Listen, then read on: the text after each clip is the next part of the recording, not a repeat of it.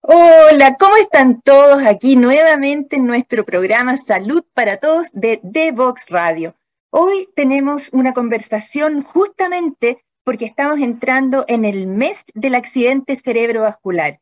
Esto es una enfermedad que se ha transformado en una enfermedad de salud pública, pero aquí lo interesante de esto es que si bien hoy vamos a conversar con un gran neurólogo, presidente de la Asociación de Accidentes Cerebrovasculares, eh, se, tiene que identificar aquellas cosas que son prevenibles y 8 de cada 10 accidentes cerebrovasculares pudieron haberse prevenido con medidas muy simples de hábitos de vida saludable.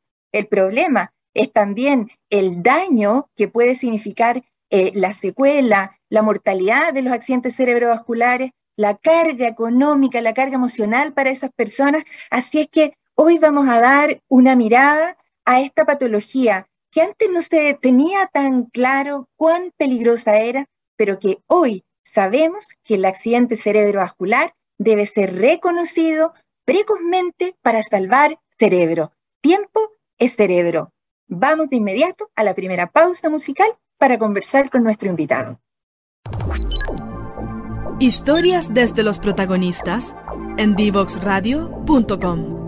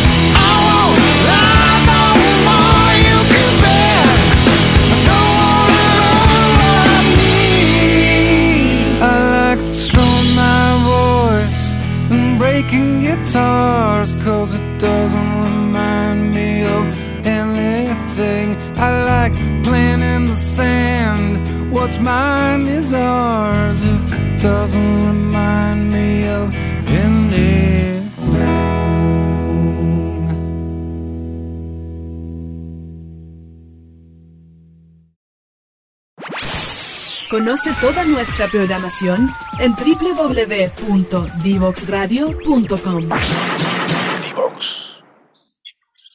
Y estamos ya de lleno conversando con el doctor Pablo Lavado, quien es en este momento neurólogo de Clínica Alemana de Santiago, profesor de neurología de la Universidad del Desarrollo y además presidente de la Asociación Chilena de Enfermedades Vasculares Encefálicas, ACB, eh, quien, a quien hoy le damos la más cordial bienvenida. ¿Cómo está, doctor Lavados? Muy bien, muy, muchas gracias por la invitación, Carolina, y, feliz de estar aquí eh, colaborando y ayudando en, esta, este, en este esfuerzo. Claro, bueno, tenemos que contarle a nuestros auditores porque esas cosas les encanta saber los que fuimos compañeros de curso cuando entramos ahí a medicina de la Universidad de Chile, ¿cierto? Tantos años de, ese tiempo. No queremos saber cuántos años. no, a mucha, a mucha honra. A mí me parece que nosotros hoy vamos a conversar justamente de una de las, de las enfermedades que se pueden prevenir en las personas que ya entramos a, a, esta, a esta categorización de persona mayor. Yo por lo menos que es de más de 60 años, hoy día vamos a conversar de accidente cerebrovascular o ataque cerebrovascular. Eh, estimado Pablo, hoy día ah, estás tú acá invitado para que nos cuentes qué tiene de eh, importante el reconocer un ataque cerebrovascular hoy y cuáles son sus síntomas. Bueno, es una muy buena pregunta. Lo primero que quiero decir es que son los accidentes o ataques cerebrovasculares son eh, una enfermedad muy frecuente, es la segunda causa de muerte en Chile eh, y la segunda causa de muerte y discapacidad como 40.000 eh, eh, chilenos al año tienen un, ataque cerebrovascular. Eh, y entonces em, es relevante saber cuáles son los síntomas que, que, nos hacen sospechar porque tienen tratamiento si uno actúa rápido. ¿Cuáles son los síntomas fundamentales? Son brusca pérdida de una función neurológica, que puede ser brusca eh, o súbita debilidad de la cara, o brusca o súbita dificultad para hablar o expresar el lenguaje, o mover un brazo, o mover la pierna, o todo un lado del cuerpo, em, o también eh, brusca eh, o súbita dificultad para ver, ya sea hacia un lado u otro del campo visual.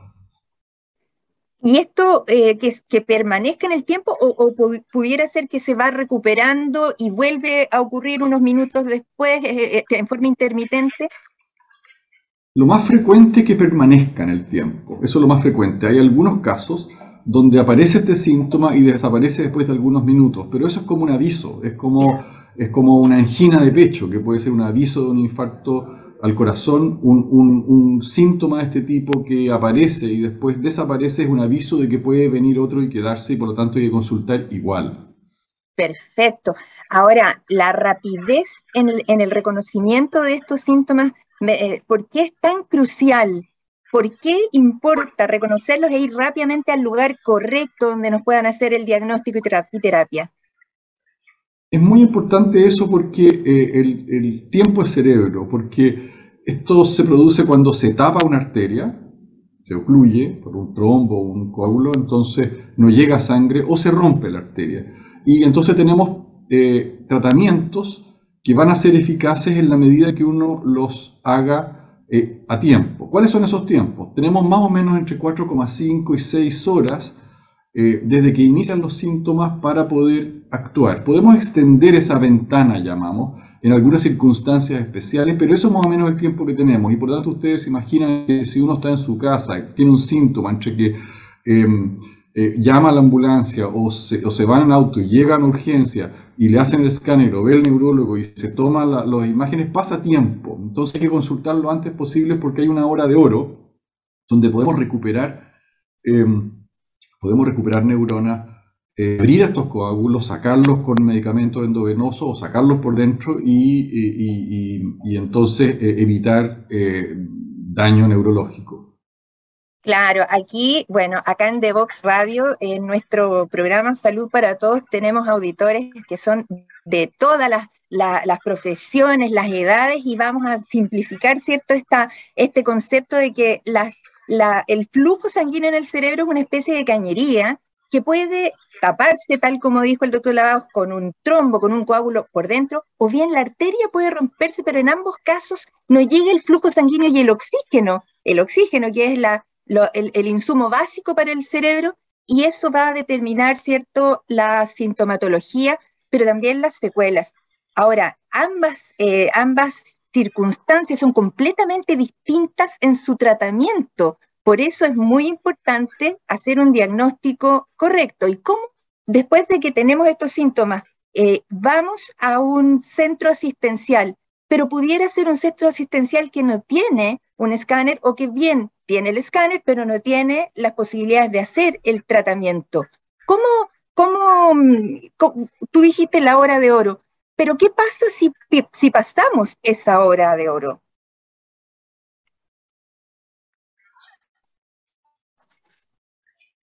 Varias preguntas muy importantes lo que acabas de decir, Carolina. Eh, mm, una de ellas es que eh, ir a un centro que tenga escáner y que tenga urgencia que pueda resolver el problema. ¿Por qué el escáner? Porque tal como dijimos, los accidentes vasculares son de dos tipos. O se tapa la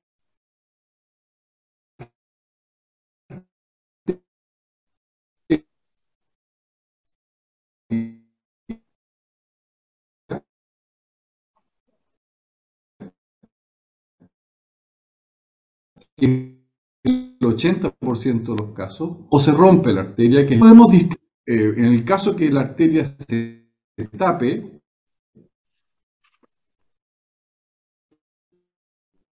podemos destaparla.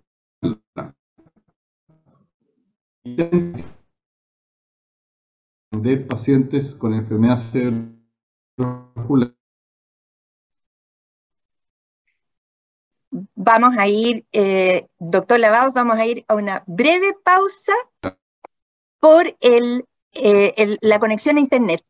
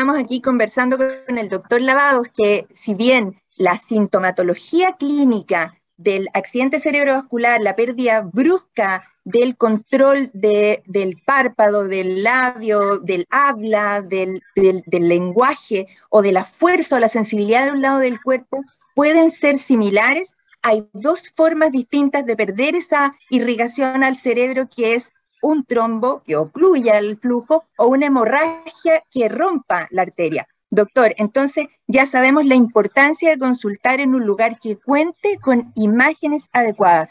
Ahora, ¿cuál es la conducta en cada uno de, esos, de esas circunstancias? Si es que se cierra por un trombo o si es que se ha roto la arteria por una hemorragia. Bueno, si se, si se si se cierra por un trombo la, arteria, la cañería se tapa, digamos, entonces eh, lo que nosotros podemos hacer es disolver ese trombo a través de medicamentos que se llaman trombolíticos. Y para eso tenemos un tiempo, y por eso es importante eh, acudir a tiempo. Lo podemos hacer cuando han pasado algunas horas solamente, 4,5, 6 y a veces un poquito más, pero nada más que eso. Y también si es un trombo muy grande y algunos centros se puede sacar este coágulo por dentro a través de un procedimiento que se llama trombectomía. Eh, y en ambos casos entonces se tira, se aspira, se aspira por dentro. y, y, entonces son procedimientos muy eficaces que logran restituir el flujo, vuelve a fluir la sangre, el oxígeno, la glucosa al cerebro y entonces no se daña o se daña muy poco. Y eso es importante porque en, Chile hay centros, muchos centros que lo pueden hacer, públicos y privados, y entonces eh, em, hay que acudir a tiempo, reconocer estos síntomas para poder disminuir eh, ese, esa, esa, alteración del flujo con estos procedimientos. Lo otro, cuando se rompe la arteria, es como una cañería abierta en un derrame, entonces hay que acudir rápido porque podemos eh, bajar la presión para que no, no, no, siga fluyendo, podemos mejorar la coagulación para que no la, sangre coagule mejor y entonces podemos hacer varias cosas y a veces incluso se puede operar para sacar ese, ese, ese, ese, coágulo, ese trombo que está dentro del cerebro. Eh, entonces por eso es relevante el tiempo, el tiempo en que acudimos.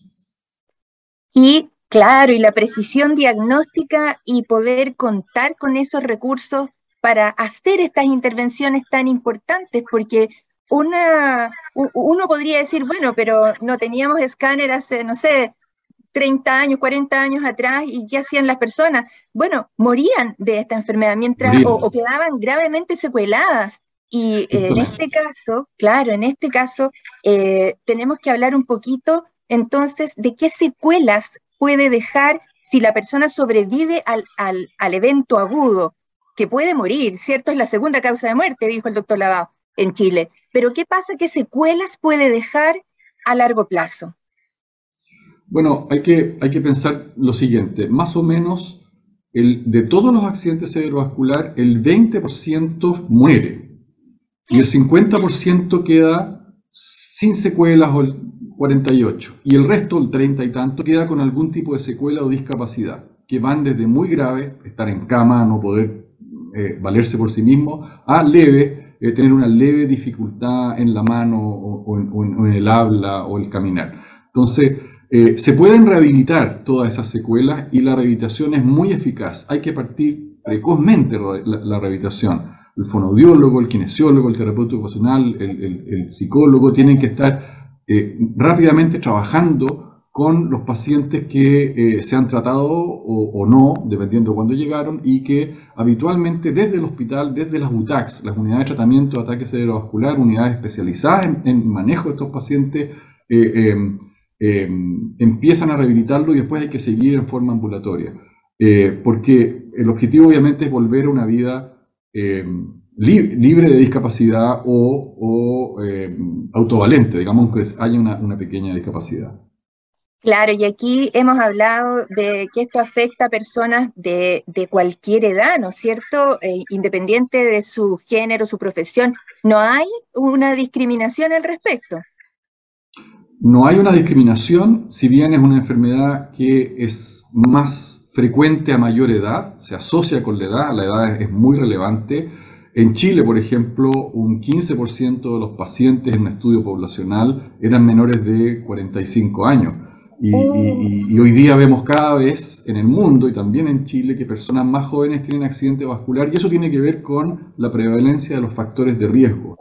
Y, es más, hay un poquito más riesgo en los hombres de tener accidente cerebrovascular, pero las mujeres tienen accidentes cerebrovasculares un poquito más graves. Ahí, así que ahí se compensa bastante bien eh, la carga de enfermedad en la población comentemos cuáles son esos factores de riesgo, porque en este programa nosotros hemos insistido muchísimo que el tabaquismo, la obesidad, la diabetes, el sedentarismo, el colesterol alto son elementos de mucho riesgo y como que no los vemos, como que eh, eh, han sido normalizados para nosotros. No es un tema de la corporalidad, sino que de la inflamación que uno tiene.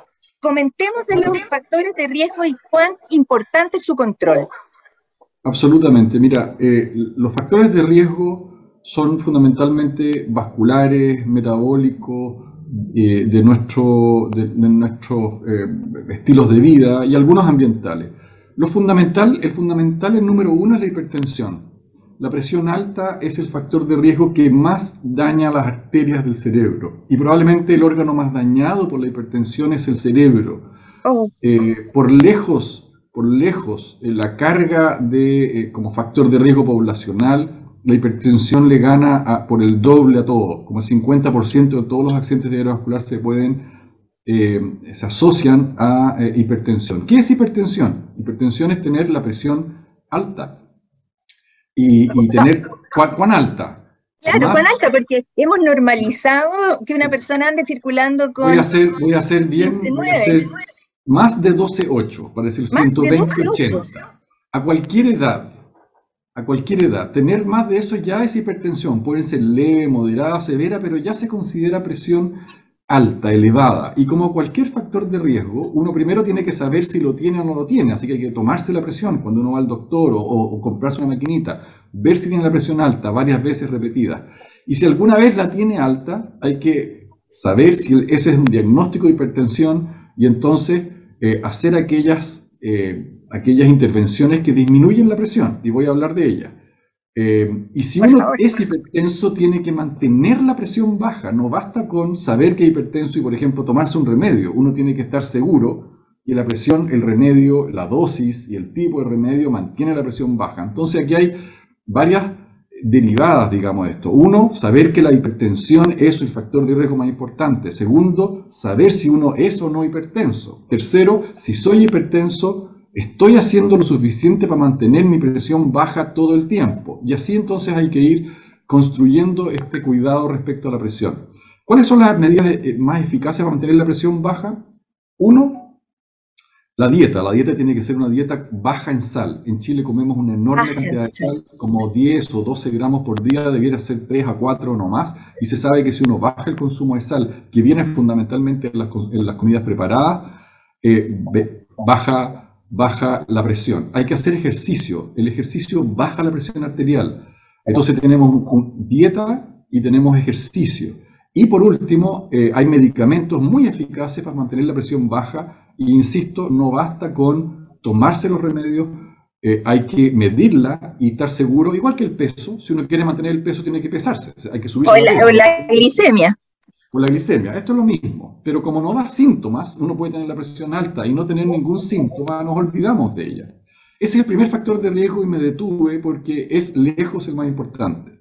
Otros factores de riesgo muy, muy relevantes son las dietas poco saludables, ¿no es cierto? Las dietas eh, más mediterráneas, con más eh, verduras, frutas, con eh, frutos secos, con granos integrales, con carnes blancas, con aceite de oliva, con palta, son dietas sanas, menos inflamatorias, como tú dijiste.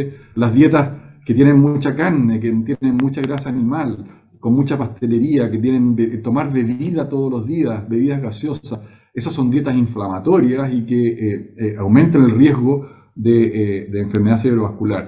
Eh, ¿qué Pablo, otra, Pablo, eh, detengámonos aquí un segundo, solo porque esto, lo que tú acabas de decir, tan relevante porque nosotros somos un poco lo que vemos en las noticias, lo que vemos en la publicidad, y la publicidad nos ha puesto en el cerebro que el, el- premio del fin de semana o el premio para los niños tiene que ser eh, comidas con grasa, fritura, eh, más hidratos de carbono, litio, grasa, que, sal y azúcar de lo que necesitamos. Eh, así es que te, te agradezco porque ese mensaje también ha sido eh, eh, objeto de este programa también de ponerlo en atención. Tú, y ahora te, te- sí, te- te doy de nuevo la palabra porque quería enfatizar eso. Primero, control de la presión arterial real. O sea, no solo basta con ir al doctor, tomarse los remedios, sino que ver si te hace efecto y tu meta es 12-8. Segundo, no comer lesera, o sea, comer comida, comida, comida saludable. casera, dieta saludable. Tercero, Tercero, eh, no fumar. ejercicio. Ejercicio, voy a mencionar varios. Ejercicio. El ejercicio disminuye el riesgo de ataque cerebrovascular y un ejercicio que mezcle lo aeróbico y las pesas a cualquier edad.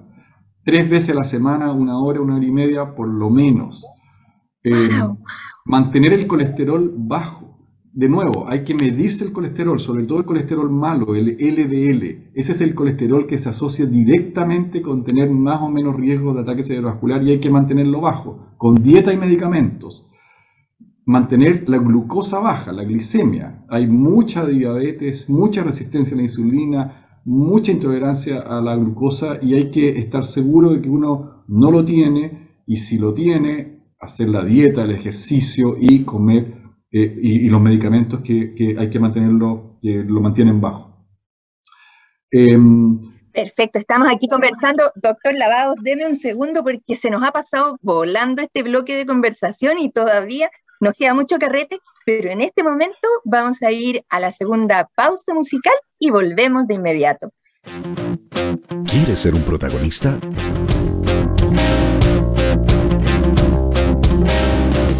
Escríbenos a invitados@divoxradio.com.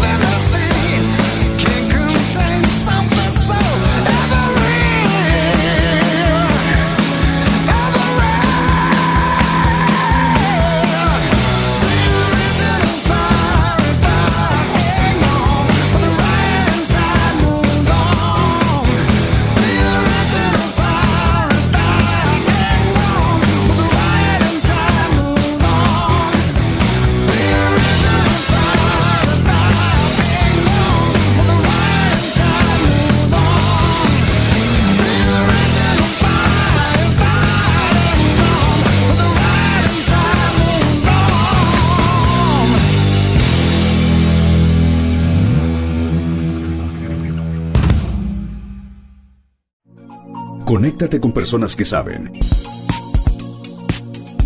En divoxradio.com. Y continuamos hoy día conversando con el doctor Pablo Lavados, hijo también de un profesor de neurología que fue nuestro profesor eh, querido Pablo, continuemos conversando de este tema tan relevante. ¿Este es el mes de las enfermedades vasculares encefálicas? Este es el mes de, sí, del accidente o del ataque cerebrovascular y básicamente porque el 29 de octubre es el Día Mundial del Ataque Cerebrovascular, donde la importancia de hacer relevancia sobre la carga de enfermedad, sea, lo, lo importante que es en términos de pérdidas de años de vida útil para el mundo, para Chile también, ¿no es cierto? Segunda causa de muerte y discapacidad.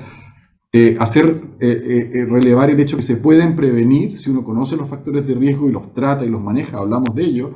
No hablamos de tabaquismo, pero seguramente es relevante y algunas enfermedades cardíacas. Y, Absolutamente.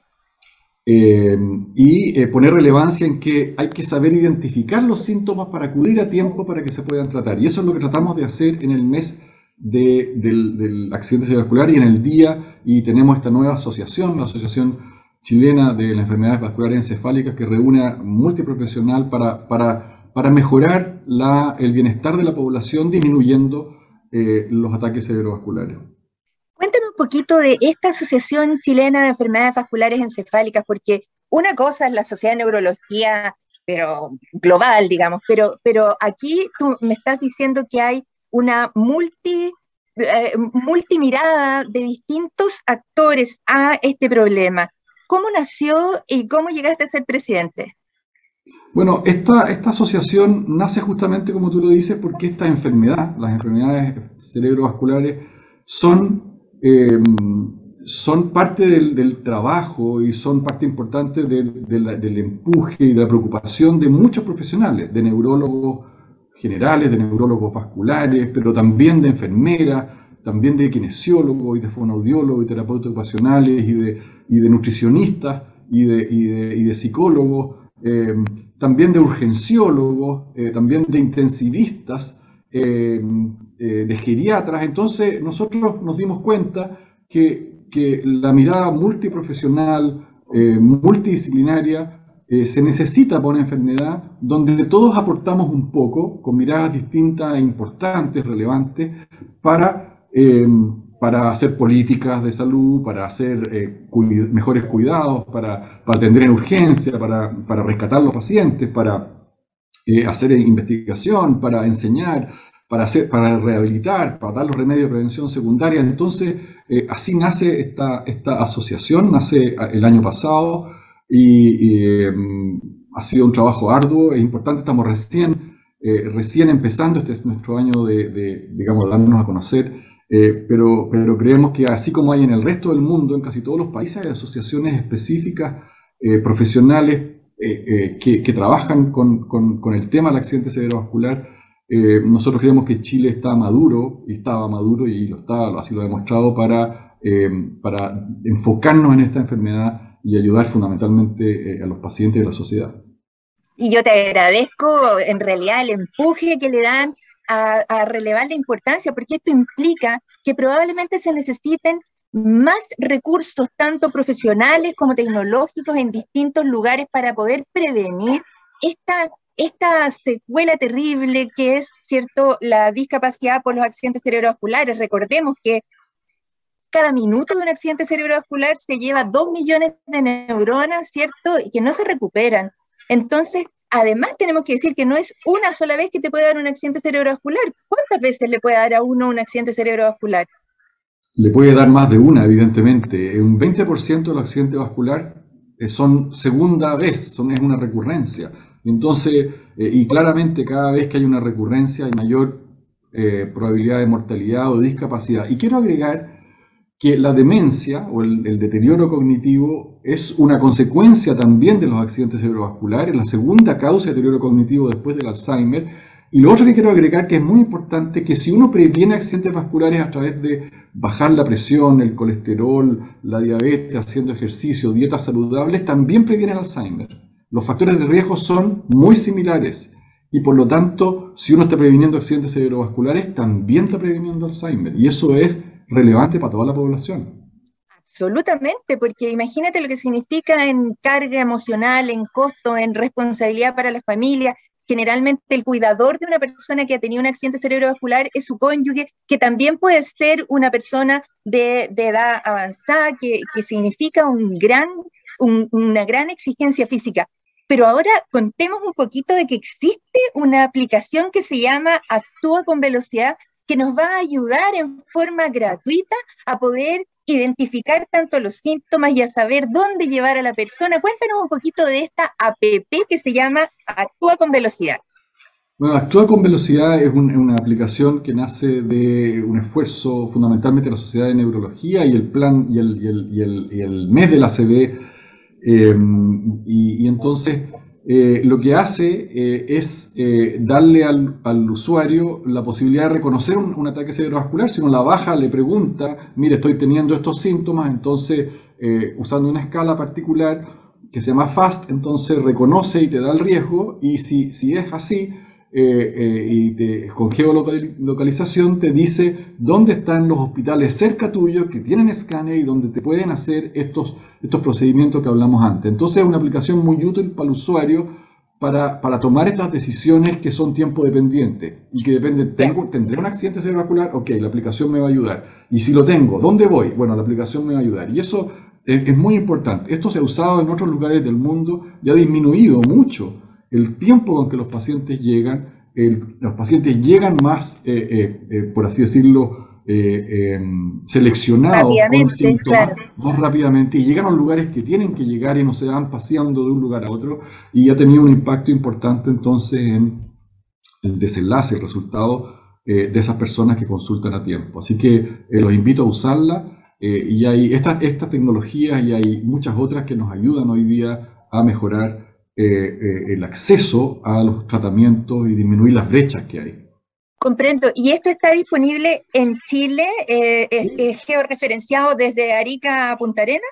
Está más disponible en Santiago, pero, pero efectivamente la idea es que esté georreferenciado en, en todo Chile y fundamentalmente asociado a los centros donde hay eh, donde hay tratamientos. Quiero decir que tratamientos hay en todas las regiones de, Chile, en los hospitales regionales, en, la mayoría de las clínicas privadas, los hospitales regionales hay eh, tratamiento trombolítico, hay menos acceso a trombectomía, que es el sacar el coágulo adentro, eso es muy importante porque son los casos más graves. Eh, estamos empujando como ACB y junto con otros profesionales a que ese acceso a través del sistema público aumente y entonces hay mucho que hacer para disminuir estas brechas eh, se ha trabajado en, por ejemplo, en hospitales medianos, si hay escáner, pero no hay, no hay neurólogo hacer teletrombolisis, otro, otras, eh, em, otras tecnologías que nos ayudan a que yo esté aquí, ¿no es cierto?, y reciba una llamada del hospital de Valle, por ejemplo, y vea el escáner y vea al paciente y, pueda ayudar al médico de urgencia a hacer una trombolisis a un paciente que está allá. Y eso se está haciendo hoy día en, en, en muchos hospitales en Chile eh, eh, gracias a esfuerzos de, muchos colegas, pero tenemos que aumentar eso, tenemos que, llegar a mucha más gente. Eh, no lo hacemos mal, pero lo podemos hacer mucho mejor. Por supuesto, y yo los invito a bajar la aplicación desde ya y dejársela a su mamá, a su papá, a su abuelita, puesto en el teléfono directo. Está disponible en Google Play, en Apple Store, y es, tan interesante porque yo ya, ya leí el comunicado que ustedes hicieron Dice también que eh, cuenta con un botón de contacto para ambulancias y emergencias SAMU también. Sí, exactamente. Porque nosotros sabemos, y eso también hay evidencia, que eh, si, uno se traslada a un hospital eh, que está listo para recibirte a con una ambulancia, la probabilidad de que el hospital te reciba más rápido, se hace el escáner y esté avisado el, equipo, y por tanto seas tratado antes, aumenta.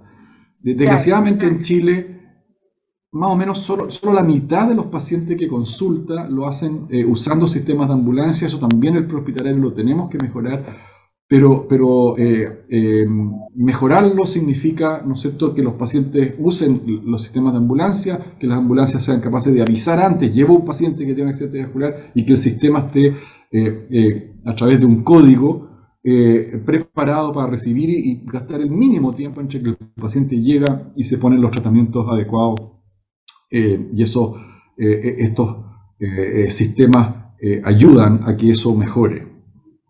Claro, y, recapitulemos también y digamos que puede ser que incluso yendo un, a un servicio asistencial, igual una persona muera por haber llegado a un centro que si pudiera haber elegido tendría que haber sido otro, el que tuviera el escáner, que tuviera los especialistas, que tuviera el acceso a la trombectomía o, la, o a la trombolisis bien. Eh, el, el- el saber dónde ir. Primero, recapitulemos. Hemos eh, reconocido la importancia de conocer los síntomas, una brusca disfunción de un lado de la cara, del cuerpo, sensibilidad o motora, el habla un poco traposa. Eh, esto tiene una hora de oro, entre cuatro horas y media y hasta ocho para llegar a un centro asistencial y poder rescatar ese cerebro. Saber con una imagen adecuada si es un émbolo, o sea, si, perdón, si es un trombo, si se ocluyó esa arteria o es la hemorragia, va a determinar el tipo de tratamiento y evitar las graves secuelas. Eh, Pablo, querido, eh, ya estamos casi cerrando, te dejo eh, abierto el micrófono para que nos des tus mensajes como presidente de la Asociación Chilena de Enfermedades Vasculares Encefálicas. Bueno, yo primero quiero agradecerles la invitación y a ti por ser anfitriona eh, este, de este programa que es muy importante para la comunidad. Quiero invitar a, todos los, los- auditores de, la radio a que, eh, a que aprendan a reconocer los síntomas, a que estén, eh, a que estén atentos a los síntomas, a que sepan, eh, identifiquen qué centros cerca de donde viven tienen la disponibilidad de escáner y, de tratamiento, eh, a que eh, reconozcan los factores de riesgo que tienen o que tienen sus familiares y los tratan, se preocupen de, tratarlos y de manejarlos, ya dijimos cuáles eran, eh, y, que, y que entonces consideren que esta, que esta enfermedad se puede prevenir, se puede tratar y finalmente se puede rehabilitar también y por lo tanto participar en, esa, en esto que tiene que ver con el bienestar de nuestra población. Claro, eh, aquí hay unas cifras que tú mismo has relevado, ¿cierto? Que se proyecta que para el 2030 habrá 77 millones de sobrevivientes de esto que significan una carga emocional, económica a los sistemas de salud que pudo haber sido evitado en muchos casos. Querido Así. Pablo, doctor Lavado, muy agradecida de que nos hayas dedicado estos minutos tan importantes y que yo invito a nuestros auditores a compartir este programa para poder difundir la importancia de reconocer primero los síntomas de un ataque cerebrovascular para actuar rápidamente y evitar un daño a un ser querido. Abrazo, querido Pablo, y muchas gracias. Y nosotros nos vamos a una tercera pausa musical y cerramos nuestro hermoso programa. Gracias, Conéctate Pablo. con personas que saben. En divoxradio.com.